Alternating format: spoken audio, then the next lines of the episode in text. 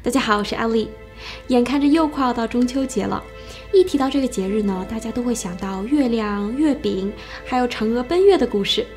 但是你有没有想过中秋节的由来是什么呢？还有它为什么又被叫做仲秋和月夕呢？那咱们今天就来看看传统节日中秋节到底是怎么一回事儿。首先，我们来讲讲中秋节的由来，这要从它的另一个名字月夕说起。战国时代成书的《礼记》中多次提到，天子春分朝日，秋分夕月。这里的“朝”和“夕”都是动词，都是祭祀的意思。也就是说，周天子在春分这天祭日，秋分这天祭月。在国语中解释了为什么天子要祭祀日月。古者先王既有天下，又崇立上帝、明神而敬视之，于是乎有朝日、夕月，以教民事君。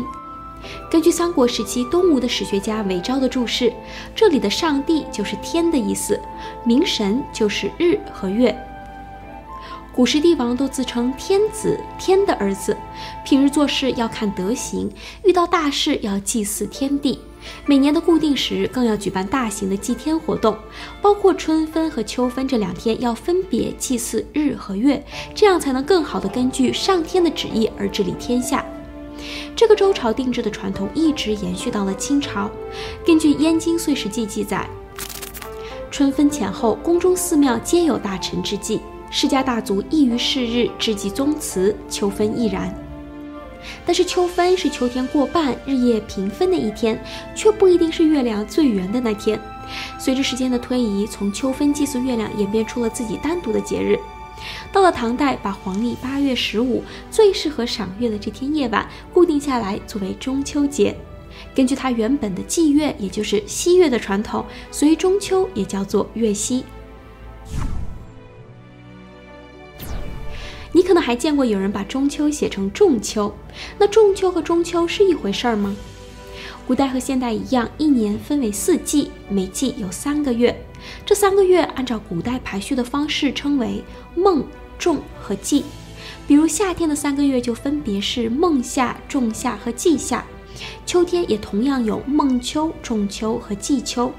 你可能看出来了，仲秋就是秋天中间的那个月，也就是黄历八月份的叫法。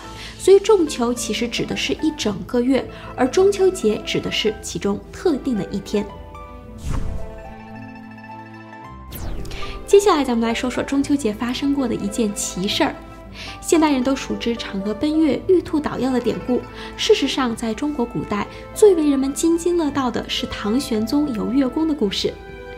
从唐代起，这个故事就被记录在多部书籍中，后来在诗词、小说和戏曲中又被多次再创作，形成了很多不同的版本。根据唐代最初的记载说，在开元年间的一个中秋夜晚，一位道长邀请唐玄宗，也就是唐明皇同游月宫。道长使用神通架起了一座银色的大桥，直通月亮。两人走了很久，来到了一座城门前，门上的匾额提着“广寒清虚之府”，也就是说，他们来到了月宫。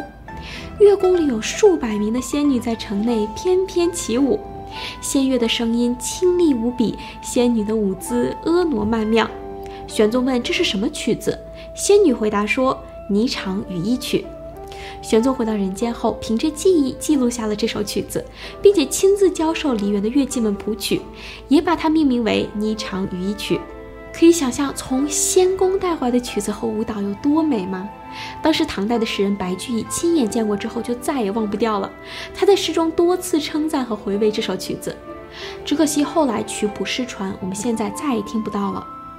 不过，你要是喜欢你现在听到的这首背景音乐的话，可以去订阅我的好朋友作曲家陈东的频道，他制作了很多中国风的乐曲，包括现在这首《唐玄宗梦游月宫》。最后，咱们来说说古人在中秋节都有什么样的习俗。首先，在八月十五这一天，一定会祭月和赏月。《帝京景物略》记载，八月十五日祭月，其祭果柄必圆，分瓜必芽错，半刻之如莲花。关于赏月的描述就更多了，诗词歌赋中比比皆是，我今天就不赘述了。在吃的方面，首先当然是吃月饼。西朝乐事记载。八月十五这一天叫做中秋，老百姓们互相馈赠月饼，有团圆的含义。《卓中之略》说，八月初一开始就有人卖月饼了，到了十五这一天，家家都供月饼瓜果。等祭祀焚香结束后，就开始宴席，晚上才散。如果剩下的月饼可以保存到年末，再全家一起分吃，叫做团圆饼。其实我很怀疑，月饼如果放了三个多月之后，会不会硬得跟块石头一样？说不定北京的月饼都这么硬，就是从这儿来的。不过可以肯定的是，大家都把中秋视为团圆的节日。《帝京景物略》说，妻子如果回了娘家，当天也一定要返回丈夫家过节，因为这是团圆节。除了月饼，八月各类水果也都很丰富，螃蟹也开始肥了。宋代的《东京梦华录》和明代的《卓中志略》都有很详细的描述。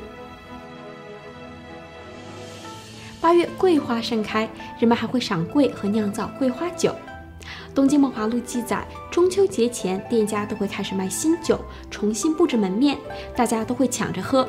到了中午，每家的酒就都卖光了。中秋节还有一个有意思的习俗，就是观潮。因为中秋节前后一直到八月十八号都是观潮的最佳时间。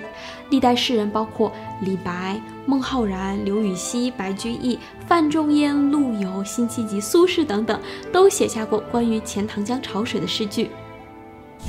其实，在我小的时候，每次一到了中秋节，就觉得啊，又到了一个可以吃月饼的节日了；就好像每次到了元宵节，就觉得啊，又可以吃元宵了；然后到了端午节，就觉得又可以吃粽子了。但是，在我现在翻阅了很多中国的古籍之后，我发现，其实除了吃之外，中国的这些传统节日背后蕴含的，更多的是中国古人对于天地神明的敬仰，而且古人的过节方式比现在的花样要多多了。在我们今天提到的关于中秋节的知识点中，最让你印象深刻的是什么呢？欢迎你在留言区来告诉我。还有，别忘记订阅我的频道，我会继续做更多有关中华传统文化和普世价值的视频。那最后，祝大家中秋节快乐，月圆人团圆。我们下次再见了。